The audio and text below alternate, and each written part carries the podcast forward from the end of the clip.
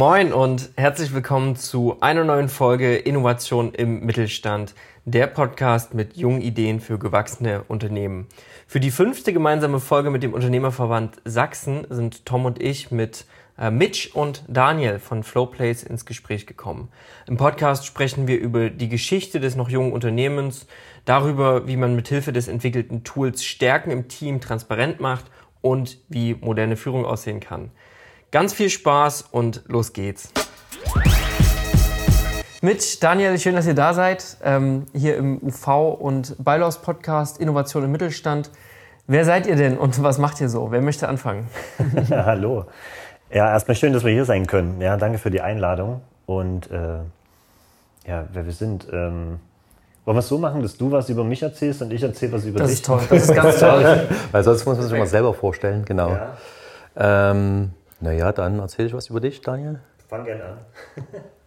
Daniel, naja, Software-Engineer gelernt und ähm, eingestiegen als äh, Entwickler, Programmierer in die Arbeitswelt, hat, ist dann relativ schnell in die Führungsebene gekommen. Zuletzt bei Trivago war er Führungskraft und Head of Innovation.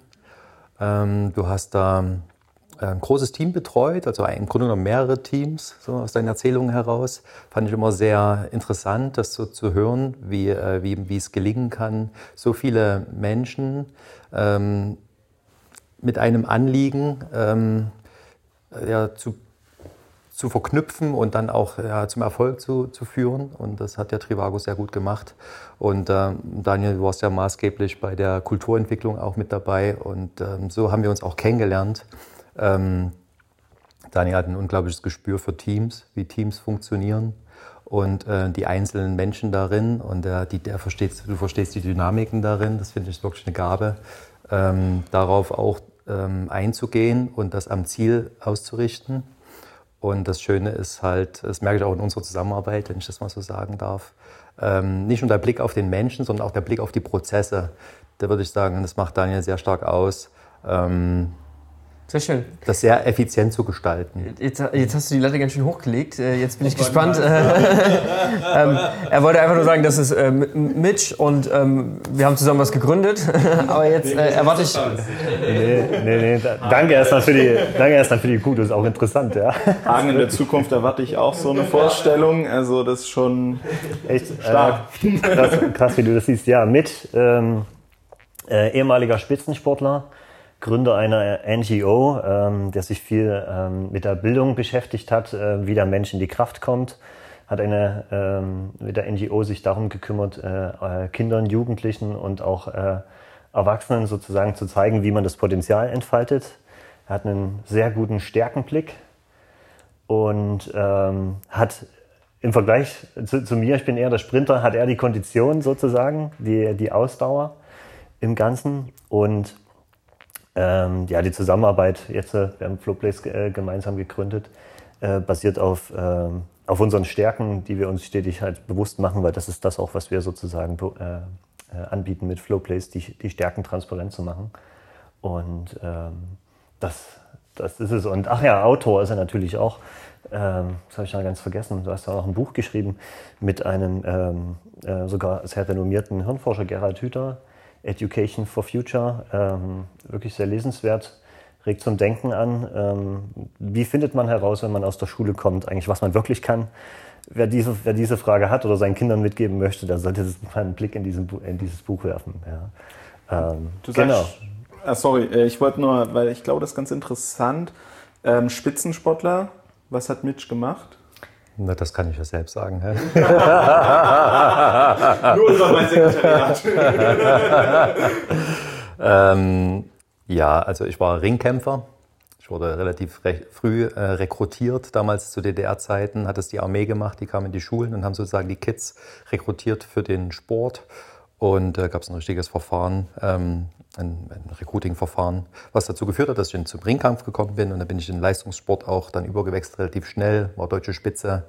Und ähm, sehr, sehr gut in dem Sport, aber innerlich doch relativ leer. Es hat mich nicht so erfüllt, die ganze Sache. Und das war dann auch so der Beginn, ähm, weil wir das vorhin angesprochen hatten, wo ich selbst reflektiert habe, ähm, was schlummert denn in mir, welche Stärken habe ich denn, ähm, was will ich denn in meinem Leben machen, weil das ähm, meine Ringerlaufbahn die, oder die Leistungssportlaufbahn als solches hat mich dafür, davon etwas weggeführt. Ich glaube, vielen Leistungssportlern geht es so, dass die nach der Karriere diese Frage haben, was mache ich denn oder was, was kann ich denn neben meinem Sport auch noch?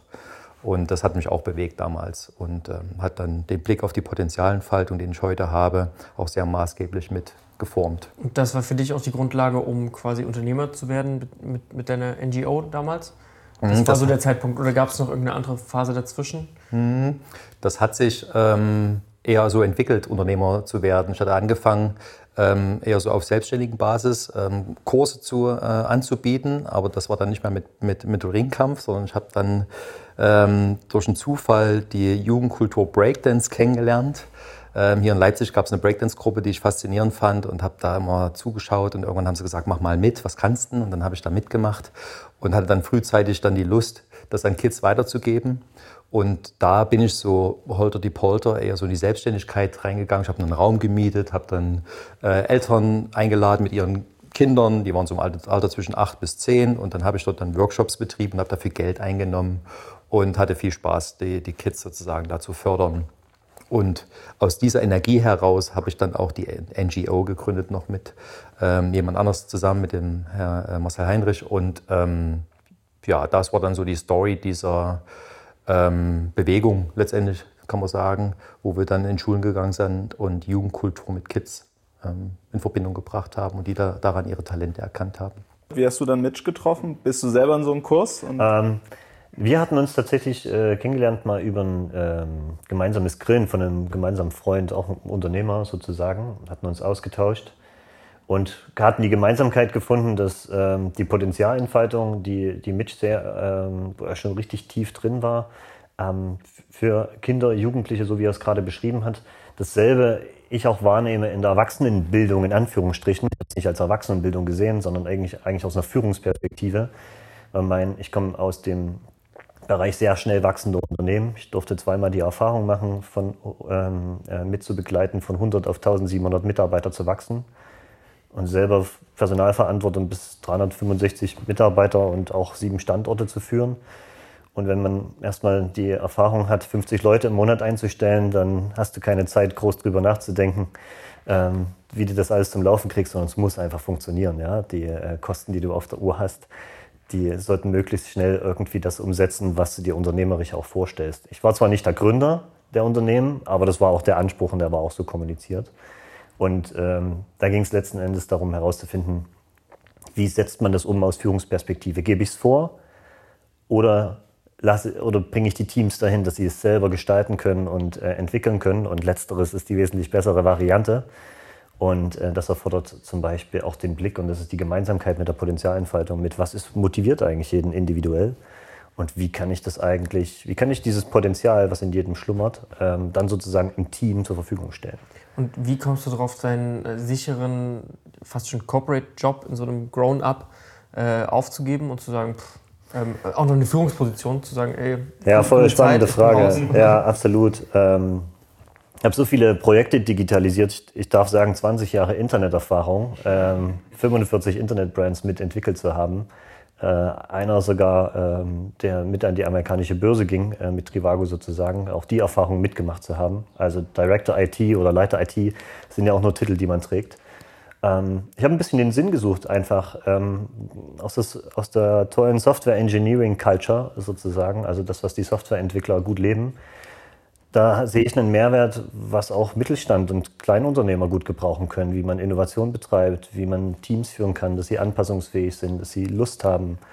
Ähm, dass einfach jeder gerne Montag zur Arbeit geht und sagt, cool, ich freue mich drauf, mit euch jetzt hier äh, coolen Scheiß zu machen oder auch was zu gestalten, um es mal ein, ein, bisschen im Slang zu sagen. Ja. Vielleicht kann man da die Hörer noch mal ein bisschen abholen, weil gerade was du angesprochen hast, äh, dieses intrinsische Handeln, von Teamleitung oder Team insgesamt ist, denke ich, sehr interessant. Wenn man so Richtung 50, 20 Leute geht, dann hat man ja meistens auch schon kompetenzgebundene Teams in seinem Unternehmen.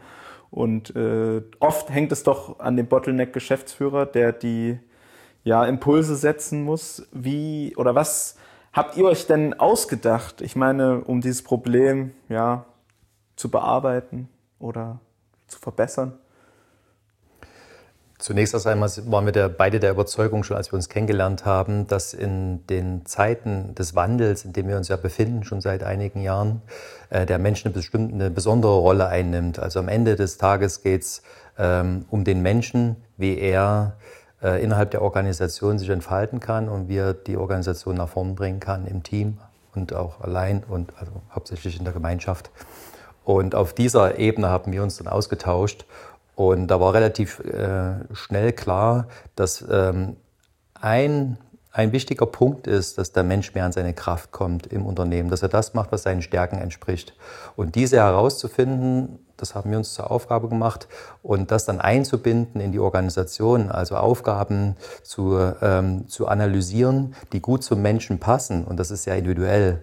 Daraufhin haben wir, ähm, ne, ja, zunächst war es ein Ansatz, Darauf haben wir eine Technologie entwickelt und mittlerweile ein Geschäftsmodell daraus gemacht und äh, betreuen jetzt Unternehmen genau an dem Punkt, Menschen in ihre Kraft zu bringen, sodass sie in Synergie sich noch mehr entfalten können und etwas leisten, was man alleine nicht schafft, sondern nur in der Gemeinschaft.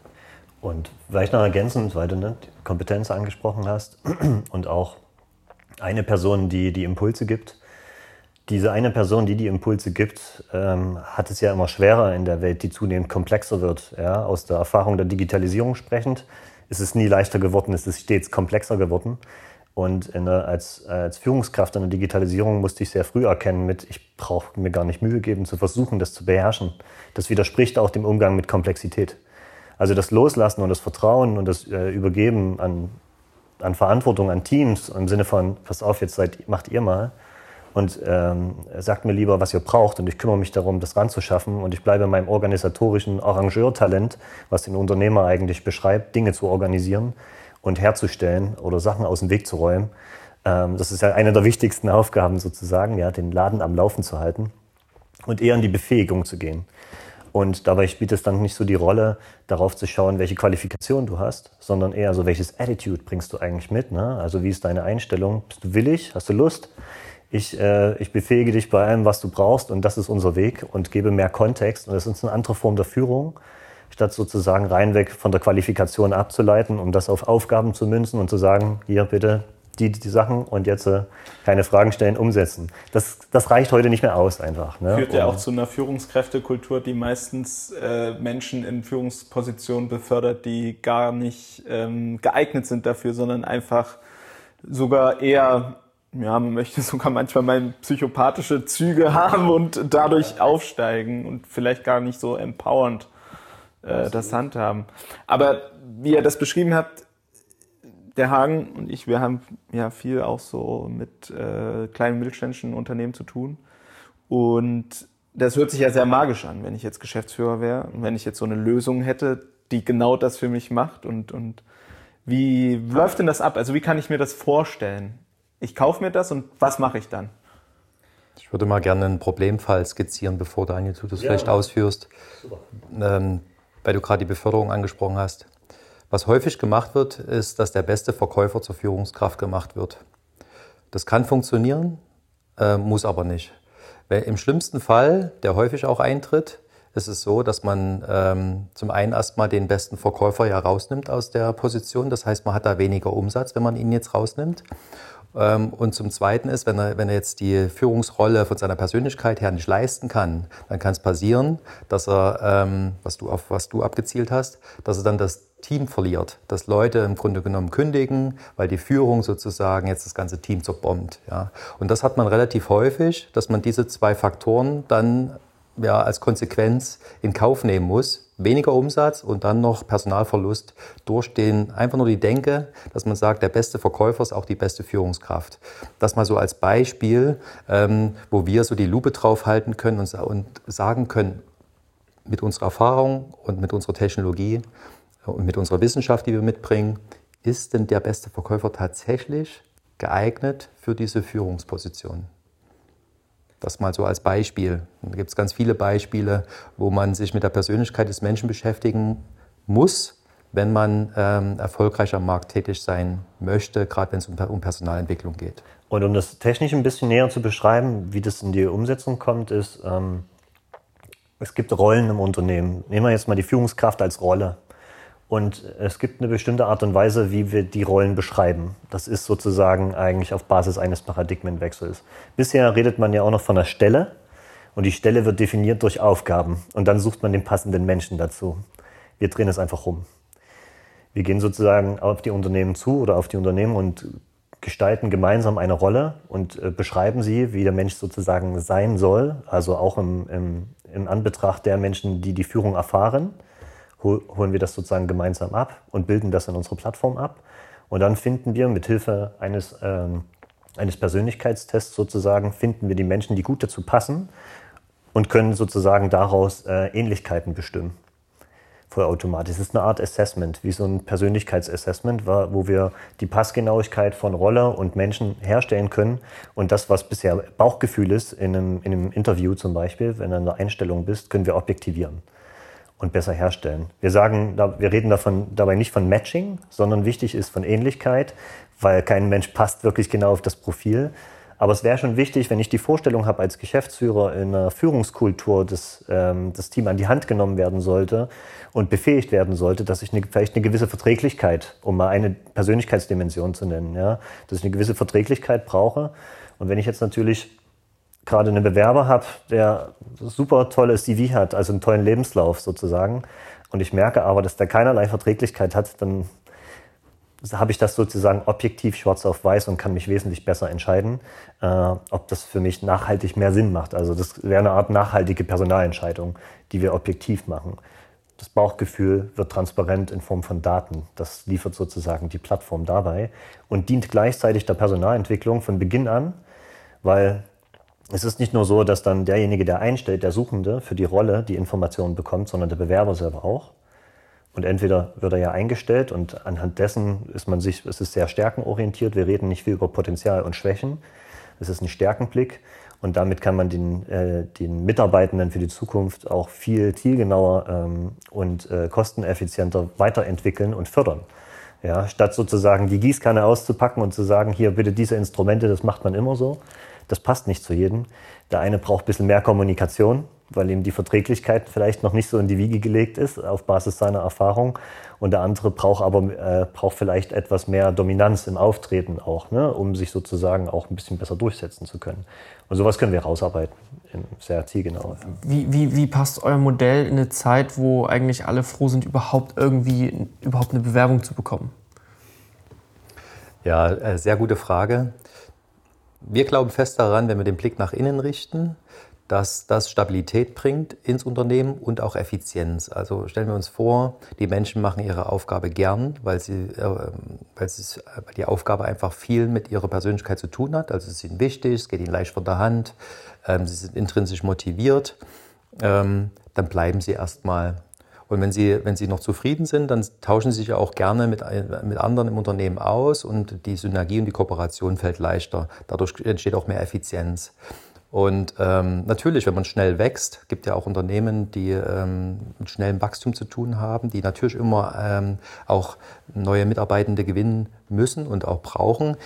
Die sind natürlich gut beraten daran, wenn sie neue Leute einstellen, dass die hinten nicht wieder rauspurzeln. Ne? Also von daher legen wir den Fokus zum einen ähm, sehr auf das Innenleben der Organisation, dort zu beraten und die Technologie zu nutzen, um zu schauen, wer kann an welcher, an welcher Position sich am besten entfalten. Und zum anderen helfen wir aber auch beim, beim, bei der Einstellung, beim Assessment, ne?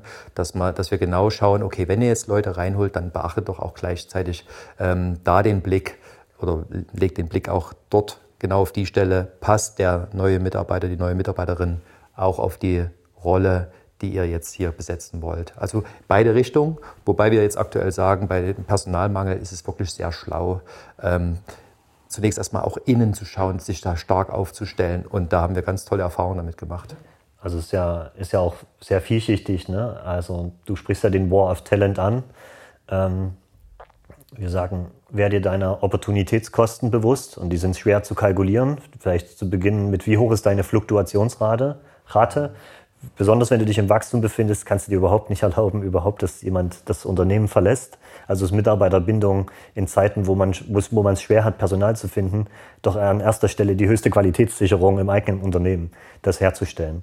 Und das bieten wir sozusagen gleichzeitig mit, weil wir sozusagen auf die Stärken der Mitarbeiter schauen, die gefördert werden und auch sozusagen ähm, den, ähm, den Quereinstieg ermöglichen. Ja? Also wenn es jetzt zum Beispiel kein Fachpersonal mehr gibt, was ich gerade benötige, dann muss ich mutig werden als Unternehmer, auch jemandem eine Chance zu geben, der bisher das nicht in Erfahrung gebracht hat, aber wo ich sehe, diese Person hat wirklich Lust, äh, das mitzugestalten und mag das Thema, was ich vorantreibe, mitzugestalten und zu lernen. Also kann ich die Chance geben und das, das machen wir sozusagen leichter möglich dadurch in dieser Art und Weise. Und somit ist Quereinstieg eine Möglichkeit. Ähm, jetzt, wo sich viele auch neu orientieren, bieten wir sozusagen damit eigentlich ein Ventil was wir es möglich machen, ne? weil die, das, die Bildung nicht mehr richtig hinterherkommt für das, was wir, was wir brauchen. Und die Demografie, wir werden ja auch nicht mehr Menschen äh, im, im jüngeren Alter, was nachkommt, das äh, steigert ja auch die Verknappung sozusagen auf dem Arbeitsmarkt. Ja. Ähm, sehr spannend. Ähm, jetzt, jetzt, heißen wir ähm, Innovation im Mittelstand als, als Podcast. Äh, klar, euer Produkt ist ähm, super innovativ, sonst würdet ihr vermutlich auch nicht ähm, das Ganze testen und, und versuchen an den Markt zu bringen oder an den Markt schon bringen. Ähm, aber was ist denn in euren Augen so der, der erste Schritt Richtung Innovation? Wie bringt man Innovation auf die Straße? Na, zunächst braucht es ja die Idee. Und da müsste man sich fragen, wie entstehen Ideen? Und da sind wir der Meinung, dass es äh, unbedingt Raum braucht. Ähm, da unterhalten wir uns auch viel drüber. Ähm, wie, wie man diesen Raum schaffen kann.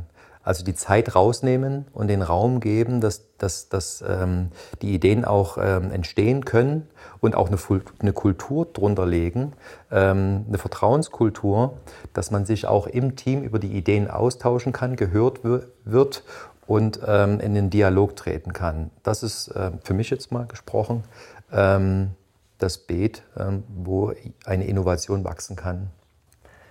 Das als Grundlage, absolut. Ne? Das ist genau das Thema. Die Kreativität ähm, braucht in dem Sinne mehr Raum als Zeit. Das ist das eine. Und jetzt aus Erfahrung gesprochen, vielleicht für die äh, Digitalisierung oder in der Softwareentwicklung, wo man sehr schnelllebige Produkte entwickelt und zwar von heute auf morgen und stetig in der Innovation ist, ähm, auf jeden Fall mehrere Gehirne nutzen. Nicht nur ein Gehirn nutzen. Das erstmal von weg.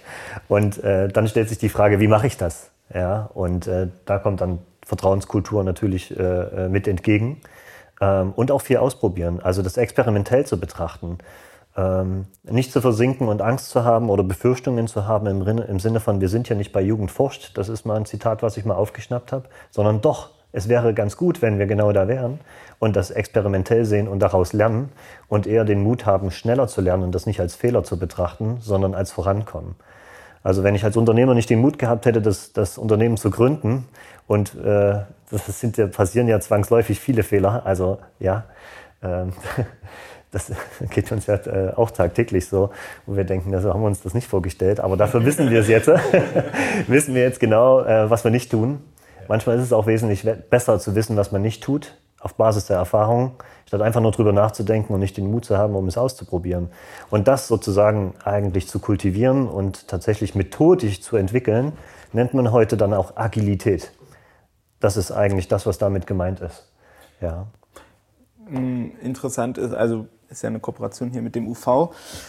Und äh, es ist ja meistens so, wenn man eine Idee hat, dann braucht man ja auch so Sparringspartner, mit denen man herausfinden kann, ob die Idee sinnvoll ist oder nicht oder einzelne Aspekte. Und äh, das wäre die Frage, wie schätzt ihr das Netzwerk, was ihr genutzt habt, für eure Idee ein? Oder wie wichtig war das für euch? Oder wie habt ihr das eventuell auch in der Produktentwicklung benutzt, verwendet? Absolut netzwerkgetrieben. Also unsere gesamte Produktentwicklung ist netzwerkgetrieben oder anders gesagt kundengetrieben. Ja, also Kunden sind erweitertes Netzwerk, ganz, ganz klar. Ähm, die Kommunikation ist auf Augenhöhe, das Produkt ist für die Kunden, also ist die Stimme des Kunden. Kunde ist König, trifft nach wie vor zu letzten Endes. Ähm, wir können noch so tolle Ideen haben und glauben zu wissen, was, man, äh, was sinnvoll ist. Wenn das Feedback das nicht widerspiegelt, dann ist das Produkt nichts wert. Ähm, und wir richten das dementsprechend aus an unseren Kunden, die sich, äh, die, meisten befinden sich im Wachstum und versuchen eben genau das daraufhin auszurichten, das richtige Personal zu finden, die Mitarbeiterkultur auch zu fördern, das gute Miteinander. Ähm, und danach ist das ausgerichtet. Also wir haben eine, eine, eine Feedback-Schleife in der Produktentwicklung. Jedes Mal, wenn wir ein neues Feature haben, testen wir das auch mit Kunden aus, ähm, machen auch so, so Early Adopter ähm, ähm, ähm Prozesse, ähm, dass manche sagen, okay, hier seid die Beta-Tester, gebt mal Feedback, bevor wir es komplett ausrollen. Ähm, und somit können wir in kleinen Iterationen stetig probieren, auf Basis des Feedbacks, was gut funktioniert und was vielleicht einfach noch ein bisschen, was noch mal in die Werkstatt muss, sozusagen, ja, um einfach noch mal ein bisschen dran zu feilen und zu schleifen, ja. Ähm, wir, wir, verfolgen auch das Credo und Prinzip, wenn du dich nicht ein bisschen schämst dafür, was du auf den Markt gebracht hast, dann warst du einfach zu langsam, ja. Ich finde, man kann da auch die Erkenntnis der Hirnforschung ganz gut ähm, mit hinzuziehen, wenn man über, darüber nachdenkt, wie Innovation entsteht. Es braucht immer die Impulse von außen. Also alleine für sich, wenn man alleine für sich ist, ähm, entsteht einfach keine Innovation, weil man, die, weil man nicht verknüpft ist mit den Gegebenheiten der Außenwelt. Und so könnt ihr euch das ja vorstellen, wie eine Nervenzelle, die alleine für sich äh, in eurem Gehirn liegt. Ähm, da passiert erstmal nicht so viel. Ähm, die kann jetzt größer werden oder kleiner, aber sie ähm, bringt keine Innovation hervor. Innovation passiert immer nur dann, wenn die Synapsen an den Axonen, also an den Nervenenden, sich mit anderen Synapsen von anderen Nervenzellen verbinden. Und wenn man das so im, im Kleinen betrachtet, von Nervenzell zu Nervenzell, dann kann man auch aufs Große oder kann man auch die nächste Etage einnehmen und sagen, okay, also wenn Daniel und ich uns jetzt verbinden bei einer Idee, dann entsteht auch wieder eine Innovation. Wenn wir dann mit euch uns noch austauschen dazu, dann wird die Innovation noch größer und so weiter und so, und so fort. Und man muss natürlich dann mal schauen, dass ähm, die, die Idee oder die Innovation sich nicht verliert in der Masse. Das ist eine Gefahr.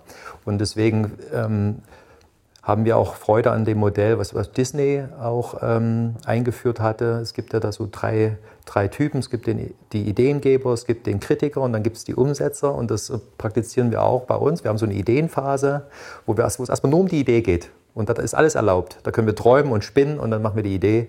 Und dann kommt es in die nächste äh, Phase, wo dann mal kritisch hingeguckt wird. Macht das überhaupt Sinn? Passt das in das Geschäftsmodell? Äh, verdienen wir damit Geld? Ähm, braucht das überhaupt jemand? Ja? Und da wird aussondiert und dann gehen wir sozusagen in die Produktentwicklung und setzen das um. Das, ich denke, ist auch wichtig, um Innovation voranzutreiben. Das, das ist super, dass du das ansprichst. Das wäre auch meine nächste Frage gewesen, wie man diese Kreativität irgendwie in so eine Struktur, die man ja auch braucht als Unternehmen, kultivieren kann. Ähm, würdest du sagen, das sind immer so Phasen, also dass ihr dann alle mal äh, Ideengeber seid und, und dann wieder wechselt? Oder habt ihr Habt ihr Rollen bei euch? Weiß ich nicht, bist du vielleicht der Kreative und du bist der strukturierte Entwickler oder wie muss man sich das vorstellen?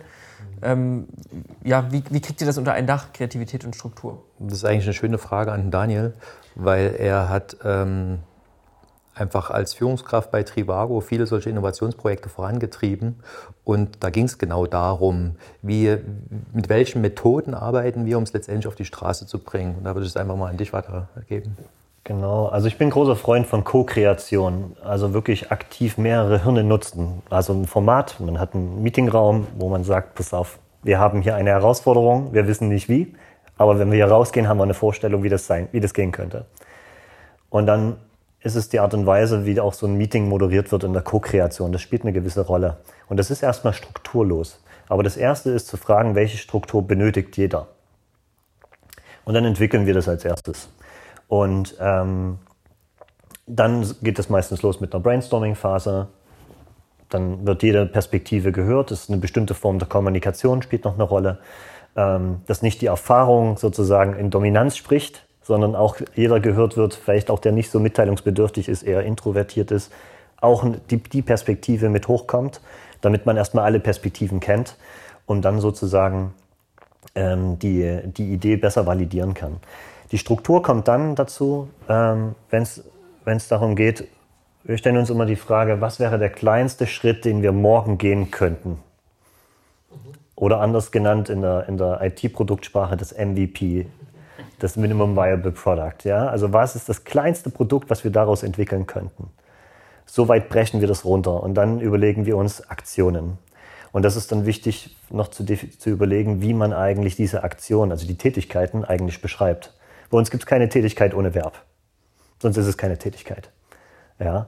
Also damit ich mir konkret Gedanken mache, was der nächste Schritt ist und die schreiben wir sozusagen runter und dann führen wir das ganz konsequent aus. An der Stelle kommt eigentlich die Disziplin in der Aktion dazu. Wir arbeiten diesen strukturierten Plan aus und dann sagen wir, bis dahin machen wir es und dann testen wir es schon am Kunden und wir versuchen diese Iteration so klein wie möglich zu halten, dass wir wieder mit Feedback arbeiten können und unseren Weg zu justieren. Denn wir wissen von Beginn an nicht, wo wir eigentlich hinwollen. Also doch, wir wissen, wo wir hinwollen als, als, als Ziel, weil die Herausforderung ja gesetzt ist, aber wir wissen nicht genau der Weg, der zum Ziel führt. Und der soll flexibel bleiben und das wird zur Methode. Und das machen wir durch agile Methoden, regelmäßig, indem wir das, das Lernen als äh, gemeinschaftliche Erfahrung sozusagen im Team mit einbauen und mit berücksichtigen. Und das zur Methode, damit wird es auch zur Methodenkompetenz selber in allen Teams. Und so entwickeln wir Schritt für Schritt Weg, also Milestones eigentlich, um, das, um dem Ziel näher zu kommen. Und das ganz konsequent. Und das ist, das ist die gesamte Struktur, äh, die es sozusagen bedarf, Formate zu schaffen, wo äh, sehr transparent äh, ausgetauscht wird, was hat funktioniert, was hat nicht funktioniert was haben wir daraus gelernt und vor allen Dingen, was hat Spaß gemacht und was hat keinen Spaß gemacht. Denn was wir noch berücksichtigen ist, die Sachen, die uns frustrieren im Arbeitsalltag an den Aufgaben, die sind die besten Trigger zur Veränderung. Ja, also Frustration ist immer Antrieb zur Veränderung. Und es ist wichtig, genau dahin zu hören, denn der andere Teil, der funktioniert, das ist schön und gut und das braucht auch Wertschätzung auf jeden Fall. Aber die Veränderung liegt in den Emotionen, die eher so, naja, das hätte auch anders sein können. Das ist wichtig zu betrachten. Ne? Und das erfordert eine, ich sag mal, eine, eine, gewisse Form der Kommunikation, dass das Raum bekommt. So kann ich es nur formulieren. Super, super spannend. Ähm, wir sind auch schon, wir kommen auch schon Richtung Ende. Ähm, aber um, um das zu nehmen und nochmal rauszuzoomen, was sind denn eure nächsten kleinen Schritte, die ihr jetzt geht? In den nächsten Wochen, Monaten, Jahre? ja, aktuell erfahren wir sehr viel Zuspruch, ähm, sodass wir das, was wir auch so von Kundenseite erfahren, in die Software mit integrieren werden. Ne, wir haben da ganz viele Learnings jetzt gemacht. Also wir arbeiten kundenbasiert. Also wir lassen uns im Grunde genommen Feedback geben von den Kunden. Was sind eure ähm, Wünsche? Was vermisst ihr äh, in der Software? Was braucht ihr noch? Und ähm, nehmen das dann auf, gehen dann in den Brainstorm, bauen dann sozusagen ein Konzept raus und implementieren das dann in die Software. Das ist so jetzt der nächste Schritt, sozusagen das Produkt. Ähm, ähm, weiter am Kunden ausrichten und natürlich ähm, Team auch weiter aufbauen, ähm, sind ja Wachstum und ähm, unser neues Büro äh, beziehen. Wir, wir, freuen uns total, wir sind jetzt seit einer Woche in der Spinnerei ähm, hier in Leipzig. Und äh, das sind wunderschöne Räumlichkeiten, aber da gilt es noch einiges herzurichten. Das werden wir jetzt auch in den nächsten Wochen und Monaten machen, sodass wir dann ein Setup haben, von dem wir dann auch produktiv ähm, stetig weiterarbeiten können. Das mal so jetzt als Ausblick. Unsere kleine Serie hier, die wir quasi mit dem Verband machen, schließt immer mit einem Schlusssatz ab. Und da ist die Frage oder die Anforderung an euch, äh, bitte vorende diesen Satz. Ohne mein Netzwerk. Ohne mein Netzwerk keine Schwarmintelligenz. Perfekt. Das ist es. Ohne mein Netzwerk keine Innovation. Wunderbar. Ganz lieben Dank euch. Vielen Dank. Danke ähm, euch. Ja. Total spannendes Interview und ich hoffe, den Hörern hat es auch Spaß gemacht. Schön hier gewesen Bis zu sein. Bis zum nächsten Mal. Ciao.